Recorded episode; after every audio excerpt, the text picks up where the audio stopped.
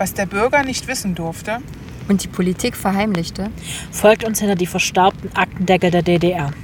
Hallo ihr Lieben und herzlich willkommen zu einer neuen Folge vom Mörderischen Osten. Heute haben wir einen Fall, der, sage ich mal, an seiner Brutalität ziemlich heftig ist. Deswegen setze ich gleich zu Beginn der Folge einen Triggerhinweis. Also alle Leute, die, sage ich mal, so ein bisschen zarter beseitigt sind, die das nie so wirklich hören können, würde ich vielleicht raten, diese Folge auszulassen. Weil es geht um einen Mord, der, sage ich mal, also nicht unbedingt von Tatbegehung her extrem ist, sondern im Nachtatverhalten. Also, wenn ihr sowas nicht hören könnt, vielleicht lasst ihr die Folge aus. Es geht um einen Mord in Annaberg-Buchholz. Es kann sein, dem einen oder anderen kommt diese Tat bekannt vor, weil sie vor ein paar Jahren schon mal in Anwälte der Toten aufgearbeitet worden ist. Natürlich damals ein bisschen unter anderen Gesichtspunkten, ein bisschen anderes gestellt, dass man eben nicht auf, diesen, auf dieses Verbrechen kommt. Aber ähm, ich habe das Original, also ich habe die Originalunterlagen dazu mir angeguckt und wie gesagt, das ist nicht so ganz einfach, weil es geht um den Stückelmörder von Annaberg Buchholz. Und ich habe den Fall ausgesucht, weil der Fall, sage ich mal, eine Wendung im letzten, vorletzten Jahr genommen hat, die ich bedenklich finde. Das aber am Ende. Ähm, wer jetzt nicht weiß, wo Annaberg-Buchholz ist. Annaberg-Buchholz ist eine große Kreisstadt im sächsischen Erzgebirgskreis. Sie ist die zweitgrößte Stadt des Landkreises und dessen Verwaltungssitz. Die Polizeibehörde oder Polizeidirektion Chemnitz-Erzgebirge ist für diesen Bereich zuständig. Dass ihr euch nicht wundert, dass immer wieder jetzt Chemnitz und so fällt, das wird dann später vom Chemnitzer Gericht verhandelt. Also, im September 2006, und zwar genau genommen am 25. September 2006, veröffentlicht die Polizeidirektion Chemnitz-Erzgebirge ein Foto von Müllsäcken, in denen in einem Wäldchen bei Annaberg-Buchholz am Sonntag, also am Tag zuvor, am 24.09.2006, Leichenteile gefunden wurden.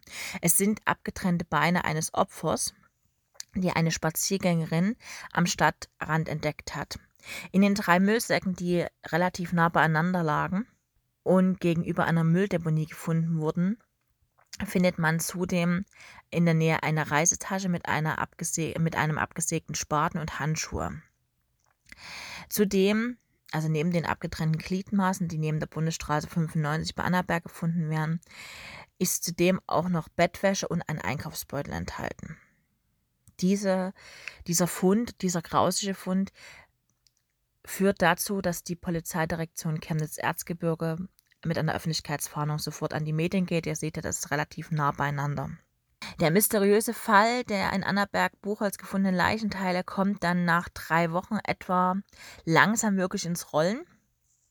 Und zwar wird durch eine DNA-Analyse herausgefunden, dass es sich bei dem Opfer um einen 69 Jahre alten Mann aus Annaberg-Buchholz handelt. Das hat dann die Chemnitzer Staatsanwaltschaft und die Polizei mitgeteilt. Der Mann wurde bereits seit Ende Juli vermisst. Bisher konnte aber, also zum damaligen Stand der Ermittlungen, also drei Wochen nach dem Fund, noch kein Torso gefunden werden.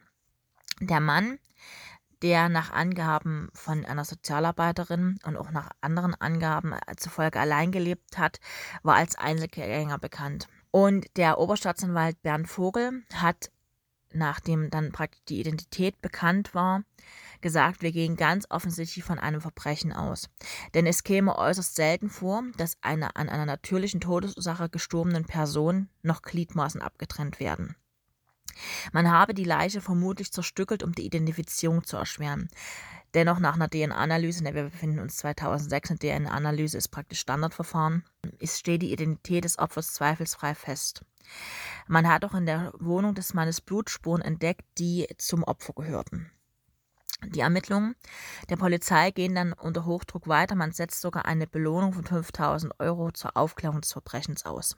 Herbert H., der das Opfer in dem Fall ist, gilt als Straßenstreicher. Er lebt allein, ist 69 Jahre alt und er bezieht Rente.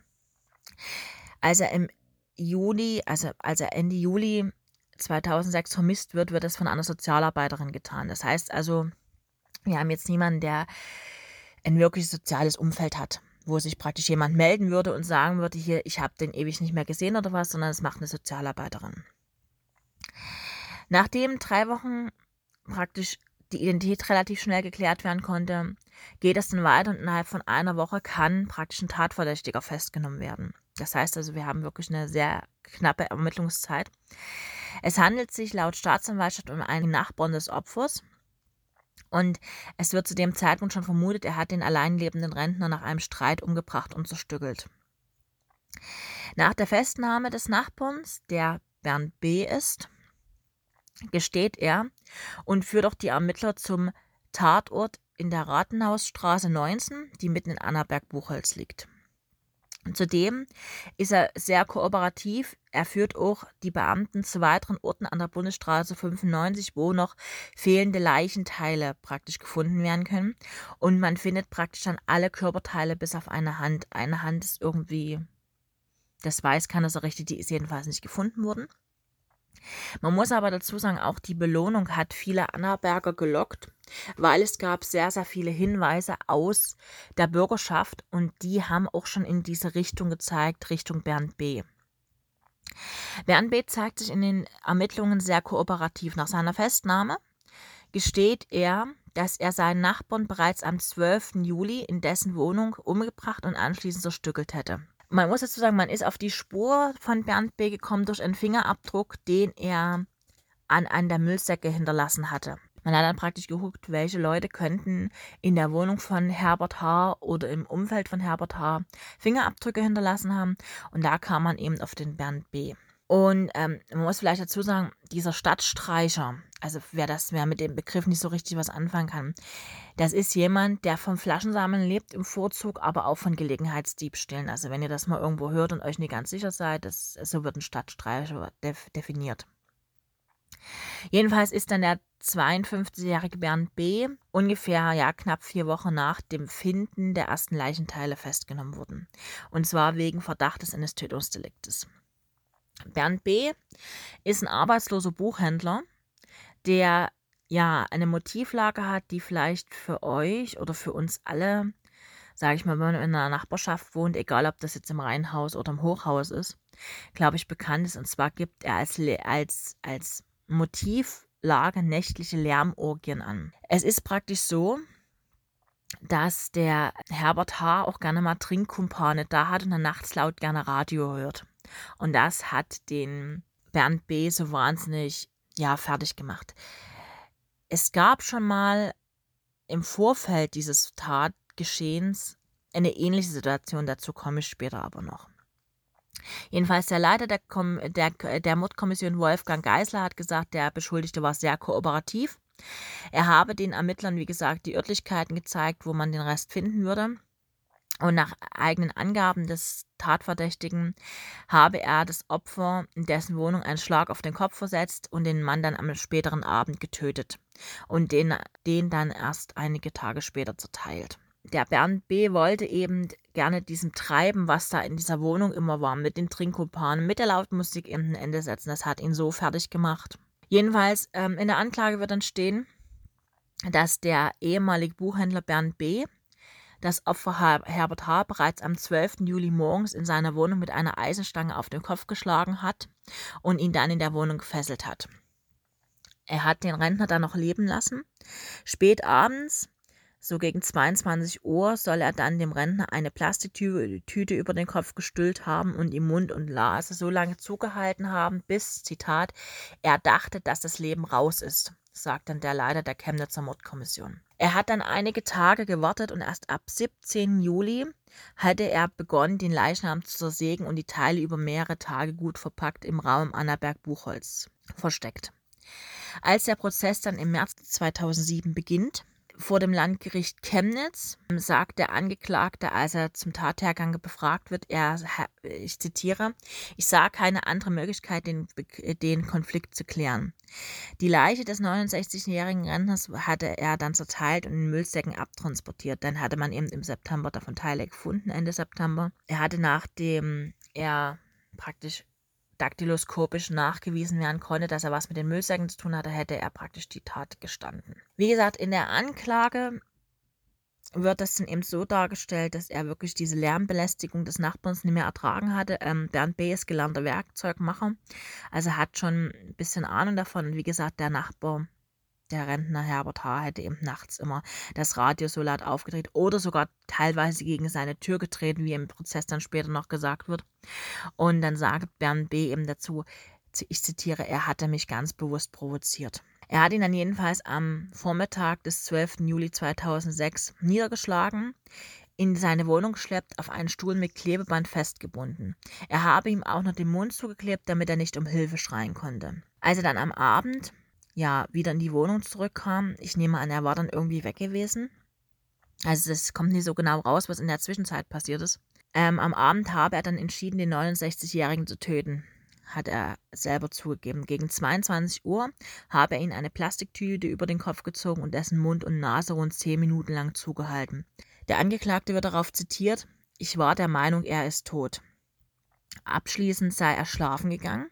Auf die Frage des Vorsitzenden Richters Bernhard Klose, ob es ihm nie unangenehm gewesen sei, mit einer Leiche da zusammen zu sein und zu schlafen, antwortete er, also antwortete der Angeklagte, das war ein notwendiges Übel. Schön war es nicht. Ich war erleichtert, dass der Störfaktor weg war. Er habe dann beschlossen, die Leiche verschwinden zu lassen, um nicht ins Gefängnis zu müssen. Er wird dann zitiert, also der Bernd B., ich wollte frei bleiben. Er habe sich dann eine Holzsäge besorgt und begonnen, die Leiche zu zerteilen. Die Leichenteile, die er abgestickt hatte, hat er in Müllsäcke verpackt und sie dann in der umliegenden Umgebung verteilt. Wie gesagt, Teile davon hat man eben in der Nähe der Bundesstraße 95 gefunden. Die Staatsanwaltschaft hat den 52-Jährigen wegen heimtödlichen Mordes angeklagt. Er habe zudem die Wehrlosigkeit des Opfers ausgenutzt. Es wird dann natürlich auch der Leiter der Mordkommission dazugehört. Und er sagt eben auch im Prozess aus, dass der Beschuldigte eben sehr kooperativ gewesen wäre und er, hat, er hätte ihm chronologisch jedes Detail dieses Tatablaufes geschildert.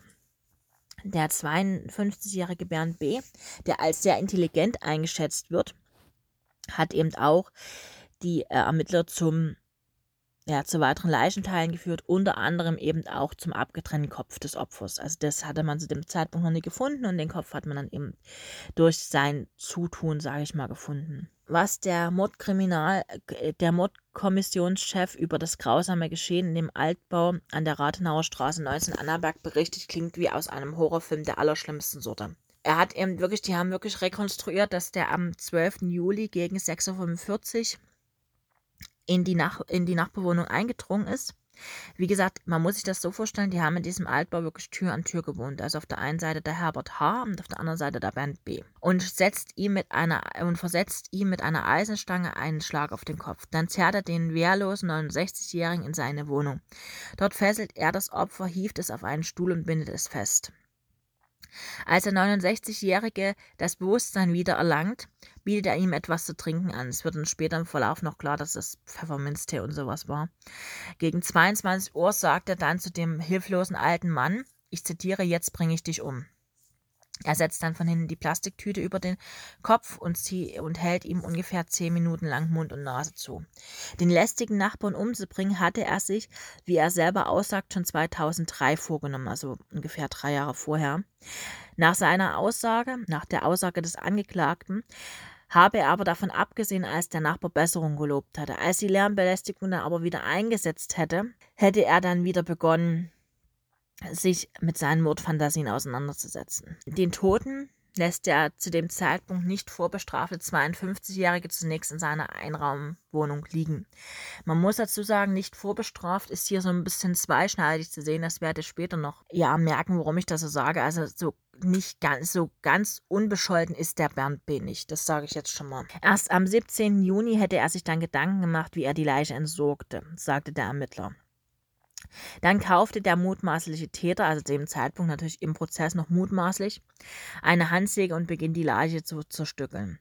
In der Vernehmung habe der Beschuldigte keine Reue gezeigt, sagt der Mordermittler, der dort vernommen wird. Er wird zitiert, aber man hat gemerkt, dass er eine Last losgeworden ist. Er hat ohne Ende erzählt. Und man muss dazu sagen, ich hatte das ja vorhin schon ein bisschen angeteasert, schon Hinweise aus der Bevölkerung hatten eben so ein bisschen in diese Richtung von dem Bernd B. geführt. Der Durchbruch gelang dann eben zwar durch diesen, durch diesen Fingerabdruck, aber ja, man hat dann eben die Hausbewohner als allererstes untersucht mit die Fingerabdrücke und da war eben der Bernd B. wirklich dabei.